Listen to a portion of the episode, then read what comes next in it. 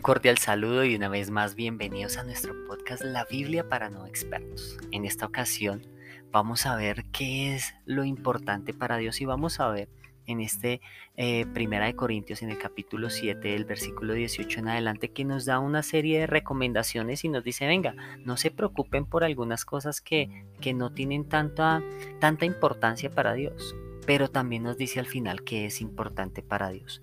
También la invitación de hoy es que eh, trates de identificar qué cosas estás haciendo en lo oculto, porque esas cosas que haces en lo oculto, si no es, si creemos que están bien, no deberías hacerlas en lo oculto, o no deberíamos hacerlas en lo oculto. Entonces, esa es una de las, la primera de las invitaciones de hoy. Y dice en el, en el versículo 18, si alguno de ustedes creyeron, creyeron en Cristo después de haberse circuncidado, no traten de ocultar la circuncisión si los otros creyeron sin estar circuncidados, no tienen por qué circuncidarse. Lo importante no es que uno se circuncide o no, sino que obedezca lo que Dios manda. Y aquí vemos al comienzo que nos dice, venga, eso no es lo importante, hay cosas que, que, que, que si usas de cierta manera o de otra no son importantes. Eso sí, trata de hacer las cosas que no sean en lo oculto, porque si lo haces en lo oculto seguramente no están bien. Trata de hacer las cosas que hemos aprendido a hacer, como esos principios, a guardarlos.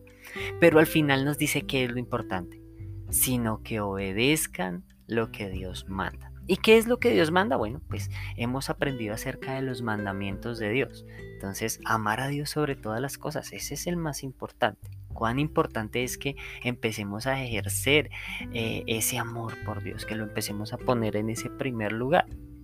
Y de ahí en adelante son otros retos en cada uno de los mandamientos. Entonces, amar a nuestro prójimo como a nosotros mismos.